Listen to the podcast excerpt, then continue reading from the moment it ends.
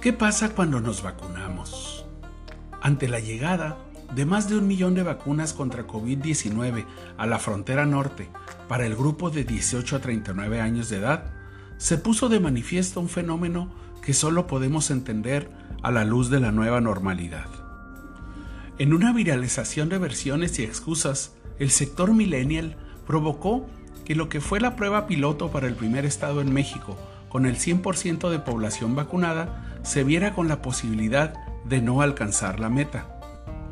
Que si el fármaco produce trombosis, si es chino, ruso, que no podré cruzar Estados Unidos, las redes se encargaron de reproducir las falsas versiones del por qué la resistencia a inocularse.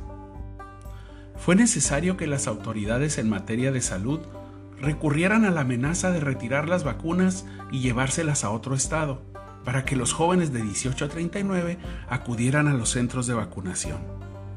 Hoy se ha vacunado a más de un millón de bajacalifornianos, lo que significó el único y más grande gesto de solidaridad y empatía que un ciudadano puede tener por su comunidad. Vacunarse hoy es rendir homenaje a los que no tuvieron ni cinco, ni tres, ni una hora para hacer una fila y hoy ya no están con nosotros. Vacunarse es un acto que refleja lo que nos importa a nuestra sociedad. Vacunarse, pues, es un gesto de amor. Sígueme en Columna del Ángel todos los días de lunes a viernes a las 10 de la mañana en Facebook Live y en canal Columna del Ángel YouTube. Se despide su amigo Ángel Gómez.